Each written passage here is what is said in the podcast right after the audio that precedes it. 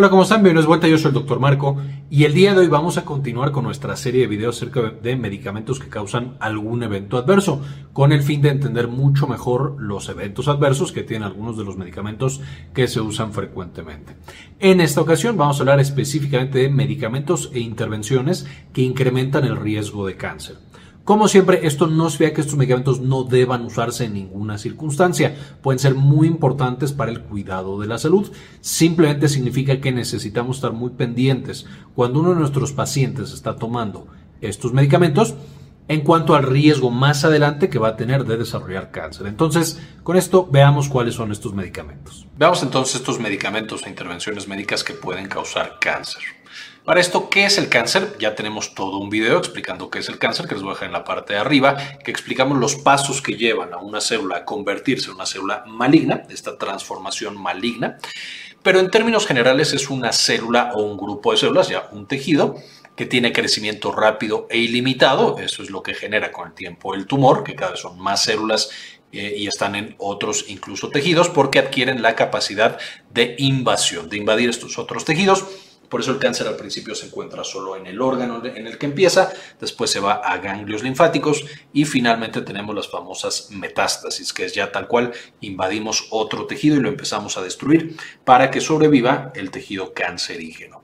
Va a una alta tasa de mutaciones, esto debido a que su ADN es inestable. De hecho, las mutaciones son los que, lo que en parte inicia este proceso del cáncer, de nuevo por procesos que ya vimos en este otro video que les contaba y finalmente van a adquirir debido a las mutaciones y debido a el crecimiento rápido, de pronto las células se empiezan a especializar dependiendo qué necesita el tumor. Entonces tenemos ya células que producen vasos sanguíneos, que defienden del sistema inmune, que le dan la estructura al tumor, etcétera, etcétera, etcétera. Se vuelve un tejido altamente especializado, complejo y por supuesto resistente muchas veces a los tratamientos que nosotros podamos dar. Como hemos dicho en muchos de los videos que hemos revisado del cáncer, lo mejor que podemos hacer hablando del cáncer es prevenirlo, pensando que la mayoría de los cánceres son prevenibles y de nuevo hemos hablado de cómo prevenirlos en otros videos, pero tener cuidado con algunos fármacos puede ser también una estrategia para prevenirlos. ¿Qué es lo que hacen los medicamentos o las intervenciones justamente para favorecer la aparición del cáncer? Principalmente dos cosas. Van a favorecer aún más el crecimiento rápido y limitado de un tipo de células, es decir, medicamentos que lleguen a esa célula y hagan que crezca, que se multiplique o que también podríamos decir que se vuelva inmortal, que dure mucho más tiempo viva o se vuelva resistente a los mecanismos naturales de muerte celular. Y también medicamentos o intervenciones que favorezcan las mutaciones del ADN. Porque de nuevo, las mutaciones son el primer paso, el primer golpe que nosotros damos para generar un cáncer. Ahora, ¿cuáles son los principales medicamentos o sustancias o intervenciones que van a generar cáncer? Por supuesto, no puedo tener un video de cáncer sin mencionar las dos principales causas de cáncer prácticamente en el mundo, y estas son el consumo de tabaco y el consumo de alcohol. El tabaco, por supuesto, está relacionado a casi todos los tipos de cáncer, pero principalmente a cáncer de la cavidad oral, al cáncer pulmonar, cáncer de vejiga, entre otros mientras que el alcohol a todos los cánceres gastrointestinales, de colon, de estómago, de esófago, etcétera, etcétera. Entonces, estos dos son las principales causas de cáncer prácticamente en todo el mundo y por eso siempre tenemos que mencionarlo como número uno. Esto no me voy a meter más adelante, pero esencialmente lo que tenemos que hacer aquí es evitarlos. Número dos, la quimioterapia y la radioterapia que usamos para tratar el cáncer por sus mecanismos de acción, que ahorita vamos a ver es justamente el daño del ADN, por supuesto, destruye el tumor cuando nos va muy bien, pero también puede causar daño en las células sanas y entonces llevar a cánceres secundarios. No es tan frecuente y no es con todos los tipos de quimioterapia, sin embargo, es un evento adverso que debemos de conocer. Número 3, las hormonas, y ahorita vamos a ver cuáles hormonas específicamente, pero el uso de hormonas por mucho tiempo puede llevar a la aparición de ciertos tipos de cáncer. Los inmunosupresores, especialmente en pacientes eh, post-trasplante de órgano. Por supuesto, estos eh, inmunosupresores van a ser súper importantes porque permiten que esta persona tenga este órgano nuevo, no genere rechazo y, por ejemplo, si ya le trasplantamos un corazón, no lo pierda y entonces fallezca esta persona. Sin embargo, al quitar el sistema inmune de una manera tan agresiva, por supuesto que van a aparecer diferentes tipos de cáncer. Algunos medicamentos para la gastritis pueden incrementar el riesgo de cáncer. El uso de antibióticos, que esto hecho ya lo vimos en videos previos. La fototerapia que usamos para los bebés prematuros especialmente, pero eh, especialmente en la ictericia neonatal cuando están los bebés muy amarillos y algunos tipos de implantes mamarios. Estamos yendo de los que más frecuentemente lo causan. Hay ya casos raros, estos últimos tres sí están asociados a un incremento del riesgo de cáncer, pero realmente el riesgo ya es muy pequeñito. Solamente lo pongo para que lo tengamos en mente, que también pueden llegar a incrementar este riesgo. Ahora, directo a los medicamentos, empezamos con quimioterapia y radioterapia. Eh, los quimioterapéuticos que van a generar principalmente cánceres secundarios, ya quedamos, son los que van de alguna manera a dañar el ADN y a favorecer la aparición de mutaciones. Y aquí tenemos a los medicamentos alquilantes como el clorambucilo, ciclofosfamida y el melfalán, los platinos como cisplatino y carboplatino, las antraciclinas como etopósido y mitojantrona. Y la radioterapia, que es literal lanzarle radioterapia o radiación al tumor, hace que los tejidos de junto puedan sufrir quemaduras, pero también puedan sufrir daño al ADN. Entonces, estas dos tipos de terapias, que son muy usadas en muchos tipos de cáncer, cánceres sólidos como cáncer de pulmón, cáncer de páncreas, etcétera, etcétera, eh, eh, cánceres gastrointestinales, cuando los usamos y el paciente, si todo sale bien, ya se cura, tenemos que darle seguimiento para asegurar que no vaya a tener ahora un cáncer secundario a esta primera terapia contra el cáncer. Luego tenemos las hormonas, estas son bastante conocidas como causantes de cáncer, básicamente van a ser los estrógenos eh, y la testosterona. Importante mencionar que los estrógenos cuando los damos junto con progestágenos, con progesterona, estos se disminuye mucho el riesgo eh, y de hecho eh, incluso se considera que ya el riesgo de cáncer con este tipo de estrógenos es muy muy bajo. Pero si sean estrógenos solitos, que por supuesto hay indicaciones médicas muy claras para cuando dar estrógenos solitos, estos pueden llegar a incrementar el riesgo de eh, cánceres, especialmente endometrio y cáncer de mama. Olvidé mencionar que los cánceres secundarios, eh, hablando de quimioterapéuticos y radioterapia, usualmente son cánceres hematológicos, leucemias. Puede haber cánceres, cánceres sólidos, pero principalmente hematológicos. Ahora, Hablando de hormonas, vamos a tener que los estrógenos principalmente causan cáncer de endometrio y cáncer de mama. La testosterona principalmente causa cáncer de próstata, aunque también puede llegar a, causar otros tipos de cáncer estos dos. Es decir, no son solamente en estos tejidos que estoy mencionando. Eh, por supuesto, los anabólicos serían la testosterona, eh, los anticonceptivos y la terapia de reemplazo hormonal son justamente los estrógenos. Y finalmente, la hormona del crecimiento no causa tal cual cáncer. Sin embargo, si un paciente ya tiene algún tipo de cáncer, la hormona del crecimiento es un poco como darle, echarle gasolina a un pequeño incendio. Lo puedo hacer mucho más grande porque la hormona del crecimiento justo favorece que hace eh, eh, que crezcan estas células, que duren más tiempo y por supuesto es una de las características clásicas del cáncer.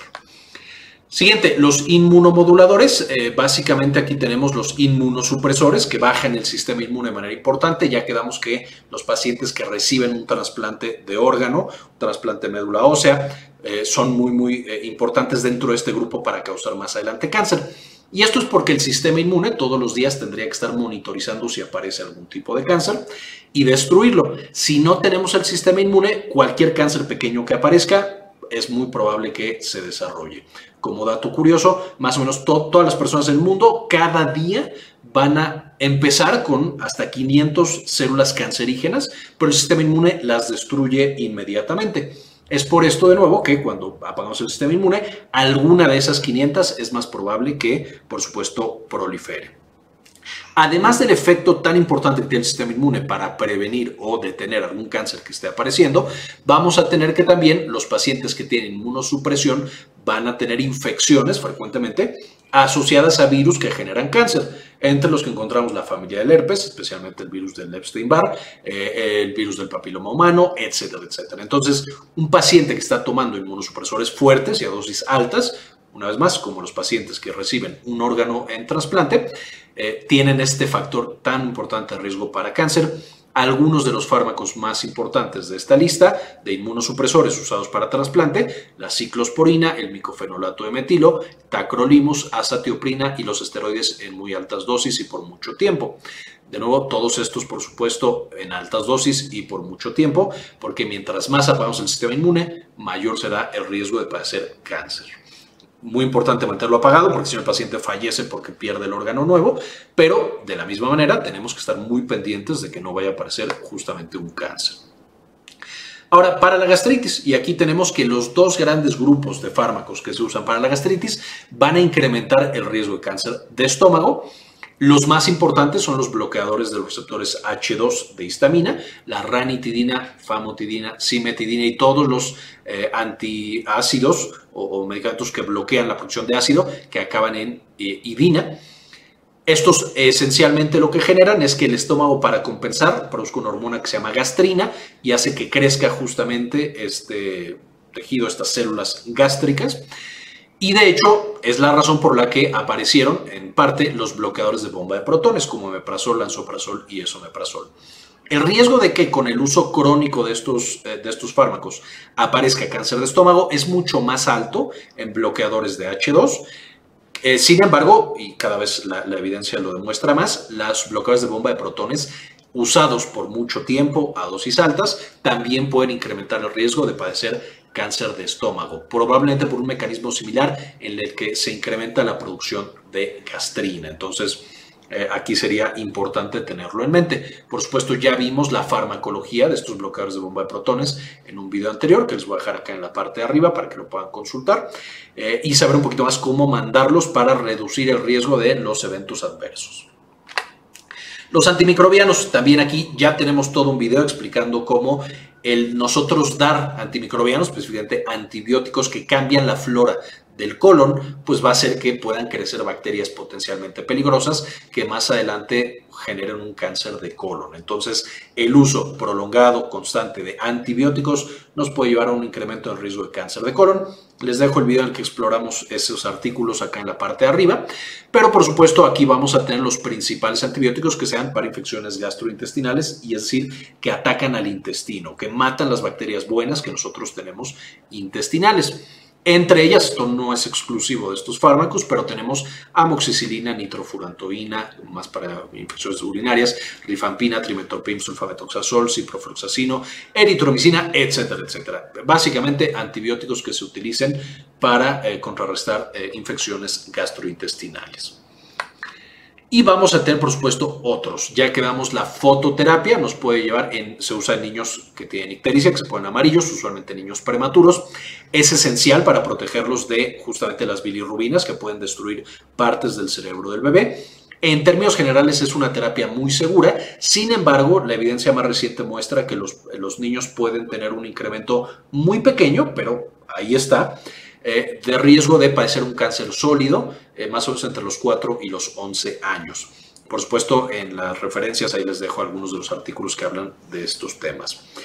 Y por lo tanto, en pacientes prematuros, además de los otros cuidados que debemos de tener, es muy importante llevarlos a los 4, 5, 6, 7 años hasta que acaba su etapa pediátrica, para que podamos revisarlos en términos generales y estar muy pendientes de que no vayan a desarrollar algún tipo de cáncer debido a la fototerapia. Por supuesto, hay otras causas de cánceres en, en, niños, no es solamente la fototerapia, de hecho la fototerapia serían las causas menos importantes, pero es algo a considerar. Y finalmente, los implantes mamarios. Aquí los implantes mamarios son una causa extremadamente rara, es decir, de todas las personas que eh, utilicen este tipo de implantes, la mayoría no van a tener absolutamente ningún evento adverso asociado con ningún tipo de cáncer. Sin embargo, una población muy pequeña, especialmente con ciertos tipos de implantes que las compañías han empezado a retirar del mercado, pero que por supuesto ya hay pacientes que los tienen, no, necesariamente se los quitaron, y va a llevar a un tipo de cáncer linfoma anaplásico de células grandes. Entonces, de nuevo, no es lo más común, la mayoría de los pacientes no lo van a tener. Sin embargo, si alguien tiene algún implante, sería buena idea preguntarle a su médico, oye, este implante se ha asociado con un riesgo más alto. ¿Por qué? Porque se puede cambiar por otro tipo de implante que no esté asociado con este tipo de cáncer, que es muy agresivo, pero una vez más es muy raro afortunadamente. Pero bueno, es a fin de cuentas una intervención médica que sea asociado con el incremento del riesgo de cáncer. Con esto, ¿qué es lo que tenemos que hacer? Como en todos los videos de medicamentos que causan algo, no suspender ni agregar ningún medicamento sin supervisión del médico. Esto es muy importante. Los médicos tienen justamente todo el conocimiento para mandarlo de la manera más segura posible y si existiera algún riesgo, ver cómo se disminuye. necesitamos, si estamos consumiendo alguno de estos medicamentos, si le mandamos a algunos de nuestros pacientes algunos de estos medicamentos, evaluar, por supuesto, otros factores de riesgo para cáncer.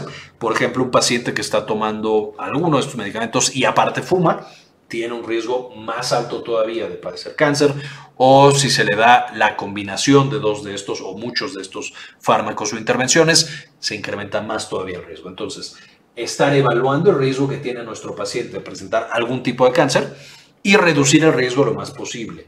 Eh, por ejemplo, hemos hablado de cómo prevenir cáncer de colon a través de ciertos tipos de alimentos, ciertos tipos de dietas. Eh, evidentemente les dejo también el enlace acá arriba para que podamos ver cómo evitarlo. Y finalmente un tamizaje adecuado, es decir, estos estudios que nos sirven para detectar un cáncer de manera temprana y poderle dar tratamiento antes de que sea grave y por lo tanto sea mucho más fácil de llegar a una revisión o a una curación.